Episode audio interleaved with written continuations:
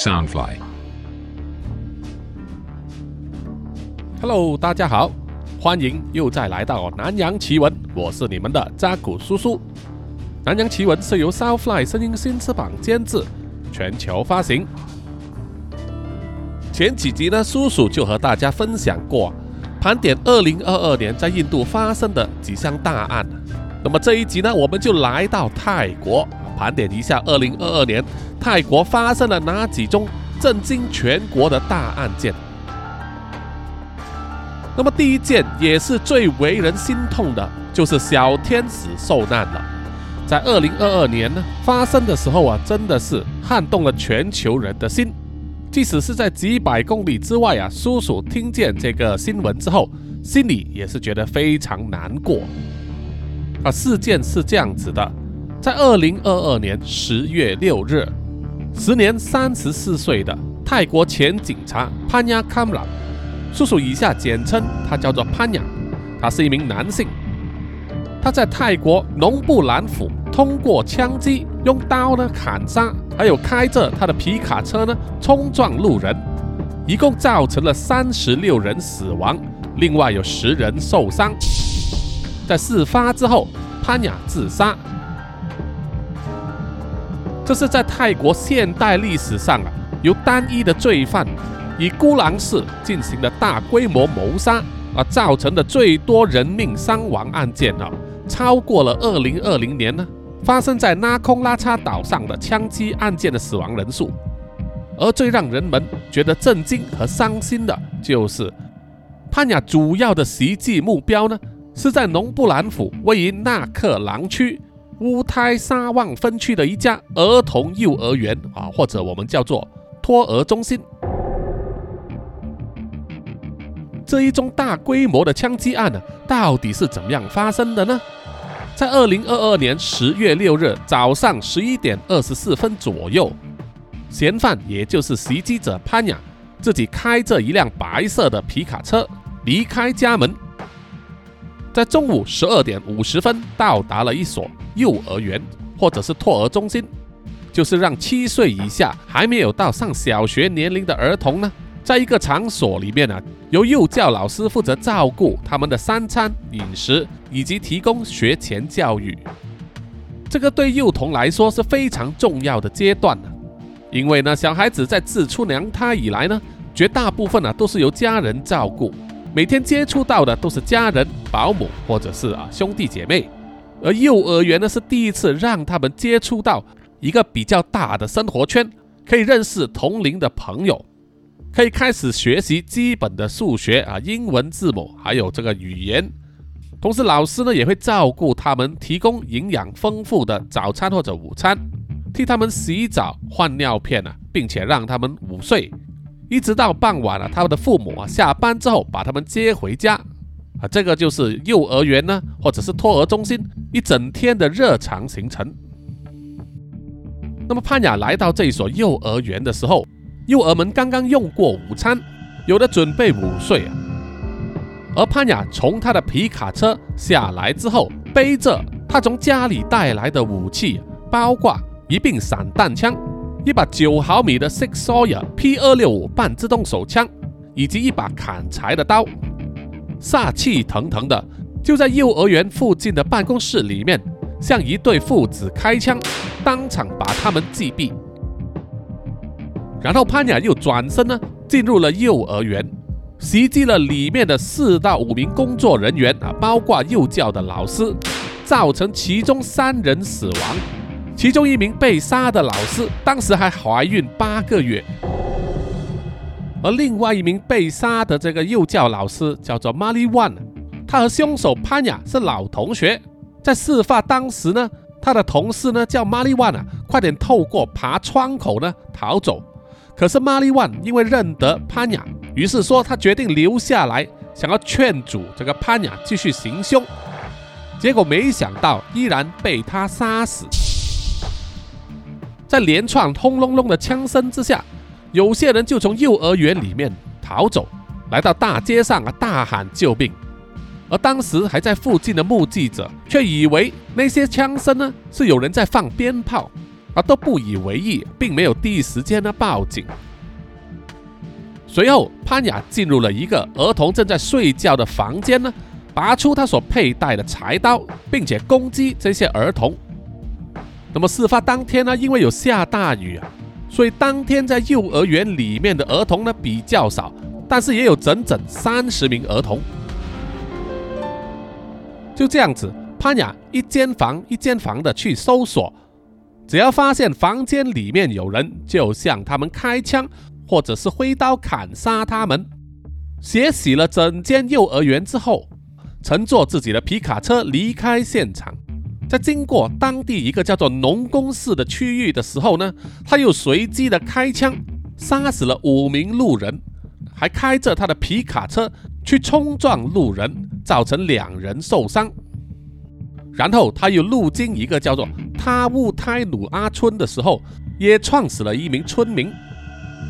最后，潘雅回到了自己的家，开枪打死了自己的妻子以及一名继子，把汽油浇在自己的皮卡车上，点火把它烧掉，最后自己再吞枪自尽，结束了这一宗血淋淋的大规模杀人惨案。当警方和医护人员进入幼儿园的时候，发现了。里面一共有十九名男孩和三名女孩的尸体，啊，其中一名孩子呢，他还被幼教老师抱在怀里，可是两人始终逃不过厄运。这个事件传开之后啊，惊慌失措的父母马上赶去托儿所那里，想要寻找自己呢托管在那里的孩子，可是大部分啊，他们迎接的只有伤心欲绝、肝肠寸断的场面。永远失去了他们的孩子。唯一一名比较幸运的女童呢，啊，年仅三岁，他当时在房间里面，而在厚厚的被单里面熟睡，完全没有听到枪声，就这样子幸运的躲过一劫。直到警方和救护人员冲进来援救的时候啊，才如梦初醒，完全不知道自己啊在鬼门关前走过一遍在这一宗惨案里面。一共有三十六个人死亡啊，包括行凶者潘雅自己，其中至少有二十四名儿童。这些受害的儿童呢，年龄皆于三岁到六岁之间。另外还有造成至少十人受伤，伤者都被送去了那个城市的纳克兰医院接受手术抢救。领导该医院呢，血库的存量一时间非常紧张。于是，院方和警方呢，都呼吁志愿者以及公众人士来到医院献血。这个活动也获得大量社会人士的支持，成功抢救了伤者的生命啊。那么，这宗案件的行凶者啊，潘雅呢，到底是怎么一回事呢？他又是个什么人？为什么拥有那么多的枪支？后来，警方呢确认了，时年三十四岁的潘雅。他是当地的居民，而且还曾经是一名警官。根据他的母亲呢，向警方透露啊，潘雅在大学的时候曾经荣获法律系学士学位，毕业之后他就去了警察学校接受训练，并且开启了长达二十年的担当警察的生涯，一度还被派遣到曼谷工作。不过后来还是被调配回来自己的家乡，也就是农摩兰普省了。啊，农摩兰普省呢是在曼谷的东北方啊，距离大概是五百三十公里。这个省普遍都很贫穷，人们普遍的生活水平呢并不是很高。他的母亲说，潘雅可能是被调配回来农摩兰普之后，开始染上毒瘾。不过，事实上，他从高中时期呢就接触毒品了，已经是一名瘾君子。啊，即使如此呢，他依然能够进入警察学院呢，担任警察。不过做的还是比较低层的职位，工作时间很长啊，这也造成了潘雅更加依赖毒品的原因之一吧。啊，听众们要知道呢，有些警察为什么会染上毒瘾？啊，尤其是低阶的警察呢，最主要是他们的工作时间很长，让他们的身心相当的劳累啊，缺乏休息时间，又得在工作的时间保持清醒，因此有些时候不得不借助毒品啊，让他们在值班时间呢脑筋感到清醒和亢奋。那么潘雅因为长期吸食毒品，令他的精神以及某一些举动呢会有时失常。啊，他曾经做过一件事，就是在他的同事面前呢向流浪狗开枪，做出了那样的举动啊，导致他的手枪一度被没收，并且遭受警队内部的纪律处分。他应该是在二零二一年被警察当局呢开除，离开了队伍，失去了他的工作。到了二零二二年一月啊，潘雅因为持有这个 K 他命一种软性毒品呢，而被警察逮捕。那个时候他还被送去接受这个精神疾病的治疗。那么有没有成效？我想这一点很值得怀疑。总之呢，他这个人的履历已经是劣迹斑斑。在事发当天呢，其实潘雅必须要出席一个关于他贩毒的法庭听证会。他是必须准时出席的。那么，到底潘雅当天他杀人的动机是什么呢？啊，为什么会突然发飙，做出那种令人发指的行为呢？警方猜测啊，潘雅可能是因为他的婚姻和经济问题大受困扰。一来是因为失业了嘛，二来是因为毒瘾啊，当毒瘾发作的时候，必须花钱呢去买毒品。第三呢，很可能是因为他的情绪啊并不稳定。警方在翻查他离开警队之后啊，在私人界的工作记录啊，显示潘雅曾经当过银行的警卫啊，也就是保安人员。可是，在履行职务的时间里面呢，居然去睡觉，因此还被公司呢责骂。那么可能是不堪被人这样子骂呢？潘雅曾经一度啊拔出手枪。威胁其中一名银行经理，说要伤害他啊，真的是非常吓人呐。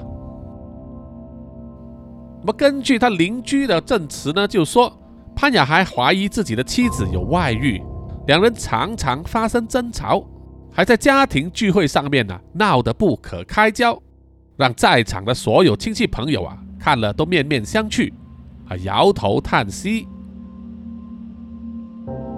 邻居也说，在事发当天早上呢，他们也听见了潘雅和他的妻子在屋里面吵架，可能是他发飙杀人的动机之一。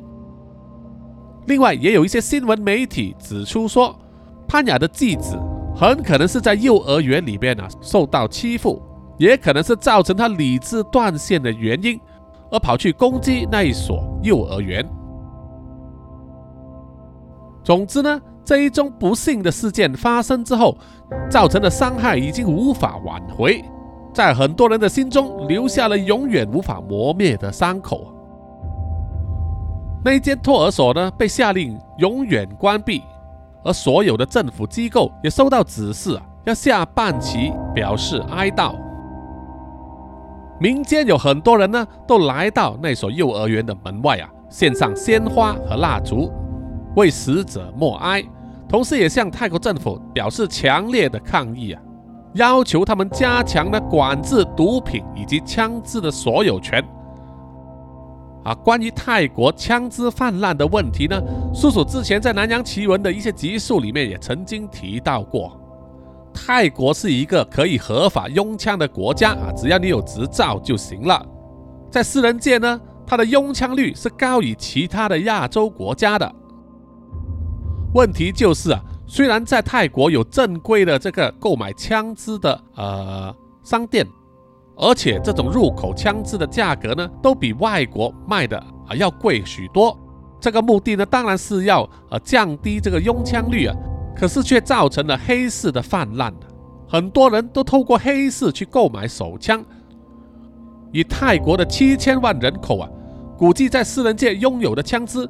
就拥有超过一千万支枪，而且最大的问题就是当中有四百万支左右是透过非法渠道取得的啊，所以民众当然是感到很愤怒了。这个潘阳呢，在离开警队之后，居然还可以拥有枪支啊，不但只有一支手枪，居然还有一柄散弹枪，而且也要声讨警方，为什么当初在知道啊判案有毒品前科的时候，依然可以聘用他进入警队呢？啊，这个到底该怎么解释呢？这些大量的舆论压力啊，都压在时任泰国总理巴育的肩膀上。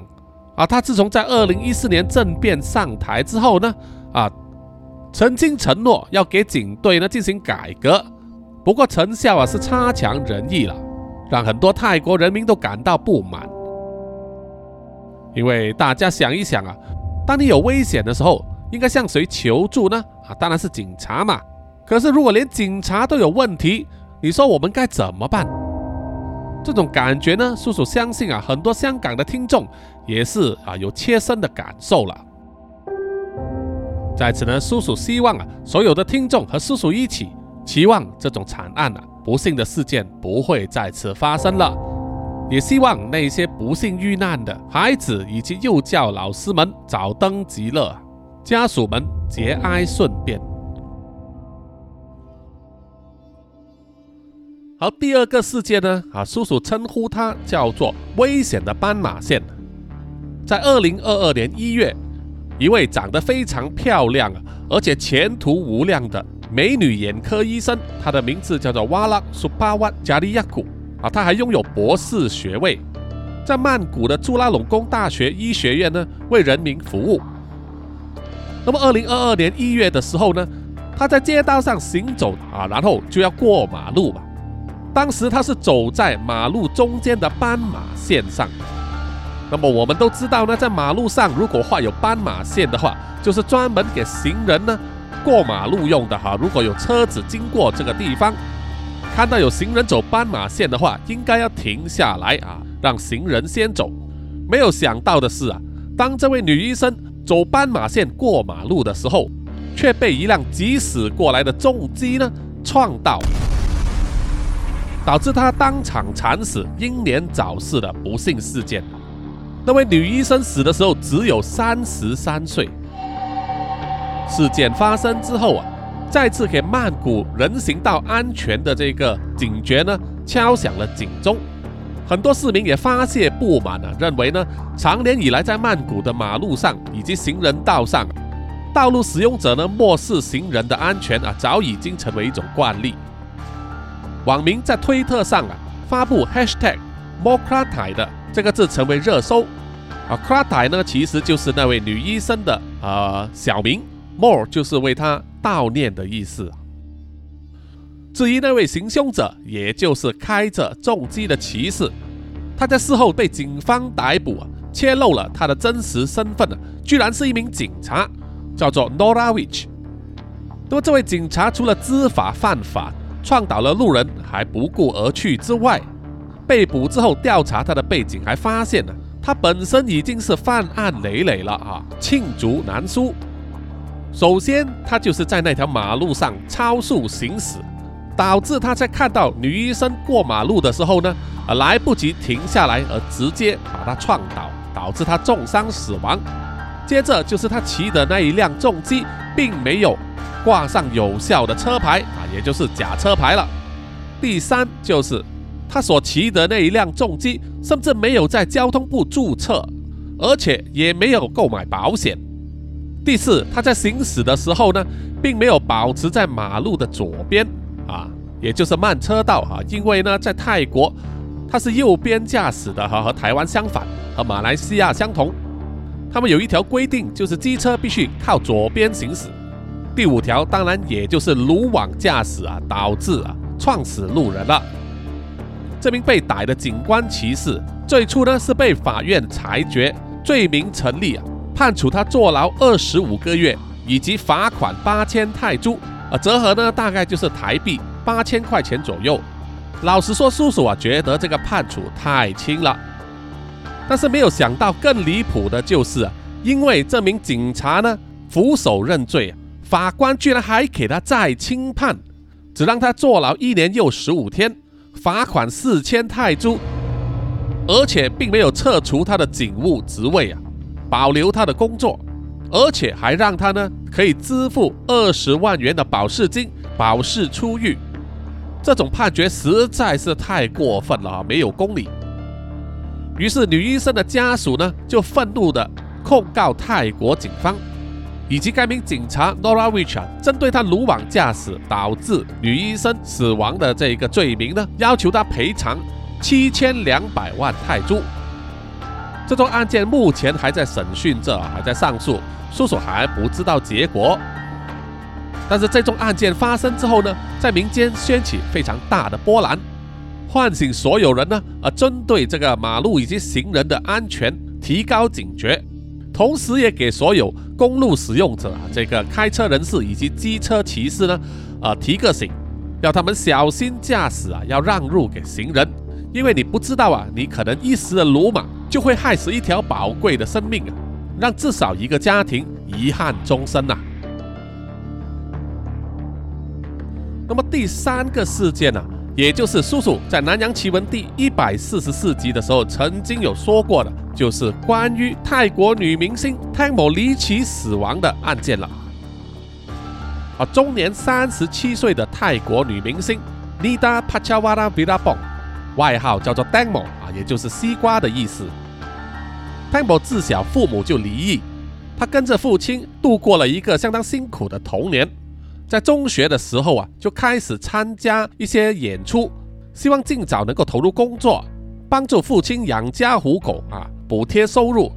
没想到啊，就被广告商看中，开始进入演艺圈啊。除了当模特儿、演戏啊，他也唱歌，是一位非常有资历的艺人，也在娱乐圈呢浮浮沉沉的。最近几年呢，才又再度窜红。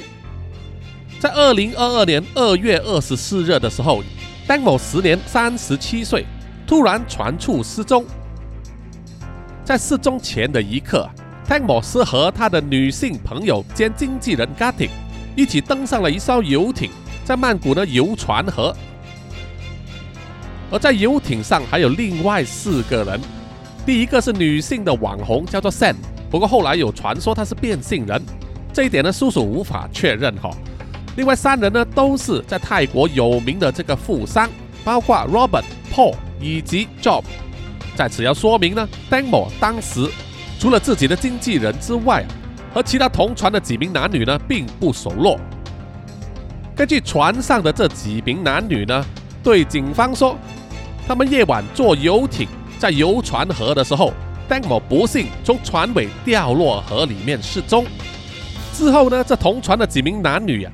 也有一些可疑的行动啊，并没有第一时间通知警方，延误了这个搜救行动。而且呢，当警察来到现场开始搜救的时候啊，他同船的这几名男女呢，居然事先呢离开现场，完全不合情理。隔天早上邓某的母亲帕尼达就来到这个河边呢，向媒体表示啊，他不满这个警方搜救行动的效率不彰。而 Dan 某的尸体呢，在两天之后啊，才被发现。经过法医进行第一轮尸检之后啊，指出 Dan 某的大腿上有一条很深的伤痕呢，看起来很有可能是被游艇后方的螺旋桨所割伤，很可能导致大量出血啊，成为他死亡的主因。那么 Dan 某神秘死亡的这宗事件呢，也引起了泰国全部人民以及网民的关注。因为有很多证词呢，都前后矛盾啊，充满了疑点，而且涉案的几名在场人士呢，啊，都是富商，害怕警方在调查的时候会缺乏透明度啊，刻意的保护那些有钱人。那么游艇的船主 Paul 呢，就坚持说，Dan 某呢是在船尾蹲下来小便的时候不幸掉落河中才会遇难的，这个说法呢，完全不能说服网民。惹来网上大量的挞伐啊！怎么说 d a m o 也是一名有头有脸的女明星，就算再怎么急啊，也不可能会蹲在船尾那里小便吧？对不对？有很多网民推测呢 d a m o 是被他的经理人 Gatting 怂恿上了游艇，要见一些啊他并不熟络的富商。事实上呢，很可能是他的经理人 Gatting 串通了这些富商。想要做这个潜规则啊，想要潜这个 Demo，可是被 Demo 拒绝了。之后可能在船上发生了争执，然后 Demo 不幸失足掉入河中。而这一班富商为了掩饰他们的罪行，于是就串通了经理人 Gatting 呢，来做了拥有大量疑点的假证实。在二零二二年三月十八日，戴某的母亲巴尼达就聘用了律师 Decca 来负责这宗案件。可是后来这位律师就选择退出，因为戴某的母亲帕尼达呢，在没有事先咨询律师的意见之下，将戴某的手机啊，此案的其中一项重要的物证呢，交给一位网红。那么导致后来呢，衍生出大量非常戏剧化的这个情节，包括丁某的母亲呢，啊，传闻说他收下了三千万的这个赔偿金，选择原谅船上的那几名富商。这种一百八十度转变的态度啊，也让网民觉得呢，这位母亲根本就是贪财之人，完全不管女儿是不是含冤而死。那么后来呢，警方就做了一份搜查报告，交给了检控官。啊，泰国警方自称呢，他们盘问了一百二十四位目击证人，当中包括十六位专家，收集了八十八项物证、四十七份文件以及超过两百段这个闭路电视的影片，然后写出来的报告呢，长达两千两百四十九页，并且向检控官建议说，要向那五名同船的男女呢，啊，刑事疏忽导致啊伤害他人罪。那么这份报告公布之后呢，啊，根本无法让网民呢以及公众啊信服，引发了一些泰国的民间组织以及志愿人士啊自发去协助调查这宗案件。总之呢，到目前为止，那几名被控的男女呢，在交付了保释金之后啊，依然在庭外候审，只是被限制出国。所以到底这几名男女呢，是不是杀人凶手，或者他们会不会罪有应得？被判刑呢？啊，目前还是未知之数。那么更详细的案情分析呢？听众们可以去听《南洋奇闻》第一百四十四集。那么在这里呢，叔叔也是希望啊，这宗案件能够早日水落石出，还 Tangmo 一个清白。好，接下来第四宗案件，叔叔称呼它叫做火烧山。啊，这是发生在二零二二年八月五日的晚上。在芭提雅春武里府，有一家当地非常有名的夜店呢，叫做 Mountain B，啊，中文可以叫做 B 三吧，哈，B 就是 A B C D 的 B。那么这一间夜店呢，就在当晚突然间起火燃烧，酿成二十六人被活生生烧死，以及大量人士被烧伤的这个惨剧。那间叫做 Mountain B 的夜店呢，是建在一个空荡的空地中间。面积相当的巨大，里面有两层楼高，啊，也有建了很高的天花板。周围空旷的空地呢，也很适合停车。那么当天晚上来寻欢的人也不少。结果没有想到，在凌晨时分呢，突然发生了火灾，把困在夜店里面来不及逃走的十三个人呢，活活烧死。很多人在逃命的时候受伤啊，比如说被踩踏。被烧伤，还有吸入了大量的浓烟啊！那些浓烟其实是相当致命的哈。最终呢，那个死亡人数激增到二十六人，而受伤的人数呢啊至少五十人。这宗案件呢，就让人想起了二零零九年一月的时候，在曼谷啊，另外一家夜店叫做 Sandika Club 啊，叔叔也曾在《南洋奇闻》里面有介绍过啊。那一间夜店呢，因为电线短路起火。引发火灾，烧死六十一人，另外伤者超过两百人。那么事后啊，消防局进入这个灾场调查呢，发现这间夜店 Mountain B 啊，它的建筑结构本身就充满问题，啊，使用了大量易燃物作为材料，包括在这个天花板以及墙壁的隔音棉材料啊，都是易燃物啊，很可能是中国进口的吧。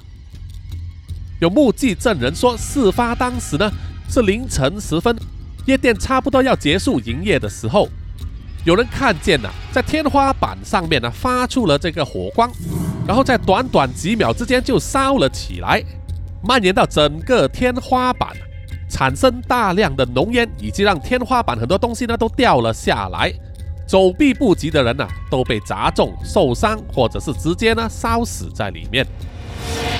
整场大火呢，需要好几队的消防车队啊，联手花了接近两个小时才成功扑灭。事后调查报告也指出啊，在夜店的前门呢就有四个人死在那里，那个前门也是整个夜店唯一的出入口。啊，这个状况和之前闪迪卡 club 的情况相似啊，整个夜店只有一个出入口。啊，这可能是为了方便的收这个入门票。可是，在灾难发生的时候呢，如果没有另外一个紧急出口的话，那么全部人啊，啊，我们广东话叫做一锅熟，锅熟了，BBQ 了哈。啊，除了门口之外，洗手间有另外三名尸体。啊，所以躲在洗手间也是不安全的哈。那么还有呢，就是在这个 DJ 打碟的柜台后面啊，也是有一个人，后台有两人。以及另外三个人呢，是死在柜台里面的。那么调查报告还指出，这家夜店呢，并没有营业执照，把原本设有的这个紧急出口呢，都封了起来，并且把整座建筑物进行大量的改装，导致这个电线呢，可能是混乱，或者是啊变压器呢，啊电压过大承受不了，还有使用了很多易燃物作为这个建筑材料啊，才引发整宗悲剧的发生。那么谁要为这种惨案负责呢？而，原来是这一间夜店的业主啊，叫做 Fonsili Parason，居然只有二十八岁。他面对非法营业以及非法潜舰等罪名，目前这个官司还在进行之中。所有赔偿给家属的这个慰问金依然还在商讨啊，还没有下文。所以各位听众呢，如果要去夜店的话，最好是坐靠近门口了。或者是你清楚知道啊，他们有一个这个安全出口，不要心存侥幸哈。好，本集的南洋奇闻真实犯罪案件呢，啊，到此就结束了哈。本集比较短啊，因为是在新年假期期间录的啊。虽然是假期呢，叔叔也是有一些东西啊要做要忙，所以希望听众们能够谅解。在此呢，呼吁所有的听众们，欢迎大家到。南洋奇闻的 YouTube、IG、Facebook、Apple Podcast、Mixer Box 还有 Pogo FM 给叔叔留言点赞啊！还没有关注 YouTube 的呢，也请去关注一下，让叔叔冲这个人数达到一千人啊！现在已经八百多了。也呼吁听众们啊，可以加入我们南洋奇闻的 Discord 啊！这个链接呢有在本集 Podcast 的资讯页上，在 Discord 里面你可以遇见所有呢热爱南洋奇闻的粉丝。啊，叔叔呢也会常常在线呢，甚至呢会不定期的和大家做语音聊天。好，接下来呢就是分享一下几位听众的留言哦。呃，这位是在 Apple Podcast 上，啊，住在东京的台湾女生啊，她说听南洋奇闻呢是做家事的好伙伴呐。一开始听的时候呢，有一点不习惯念稿的叙述方式。听了很多集之后，反而越来越喜欢这种平稳又有张力的特色了。哈，谢谢你啊！做家事或者是洗澡的时候呢，配着一起听，一点也不无聊。谢谢扎古叔叔制作这么多有趣的故事啊！谢谢你，谢谢你。希望呢你在东京啊也是住得舒适，住得开心愉快。接下来是在 YouTube 上啊，这位听众呢是 User QD 六 JP 一 KB 九 X。啊，他留言是针对这个蔡澜宫二零的故事啊。他说本集一个半小时啊，内容非常的赞，剧情好像能猜到一点，又没有办法全部猜到。原以为时间很长会听到分心，但是完全不会啊。在这里呢，给大拇指 N 个啊，谢谢你，谢谢你，非常感谢你的赞美啊，请你继续支持叔叔。接下来下一位啊留言的听众呢，是在 Facebook 上啊，他叫做吴好好。他说他超喜欢听叔叔说故事的，上班的时候都在听。啊，谢谢你，谢谢你。好，下一则留言呢是在 IG 上啊，来自 Yanny Lim，他是针对第二百二十八集约炮惊喜失控留言说，Jennifer 的未婚夫呢啊，就是那位德国人，其实事后有到菲律宾，还到美军基地那里去闹，最后好像是被驱逐出境啊，也禁止以后呢入境菲律宾。而叔叔去查了新闻之后，是确实是事实哈。哎，这位德国人呢，也算是相当长情了。毕竟怎么说呢，Jennifer 当时是背着他去约炮，约不成还送掉了性命啊。可是这位德国未婚夫呢，在 Jennifer 死后依然为他争取应有的这个利益啊，啊，实在是相当的难得。不过以他一人之力要面对两个国家的政府啊，真的是啊难如登天了。好，留言呢暂时就是这么多。最后呢，请让叔叔啊读出所有支持和赞助南洋奇闻的听众们的名单。首先就是南洋探险家 Jimmy Chin，还有陈忠杰。接着是南洋侦查员二四公园图子 Ralph 布一直该真爱笑三十三 Sandy Lee Kinas 洪志伟蔡小桦朱小妮李承德苏国豪洪新志杨杰宇以及林家达。接着是南洋信徒林奕晨吴大佩徐威善李秉哲以及苏玉豪。谢谢谢谢大家。那么我们下一集再见哦，拜拜拜拜，恭喜发财，新年快乐！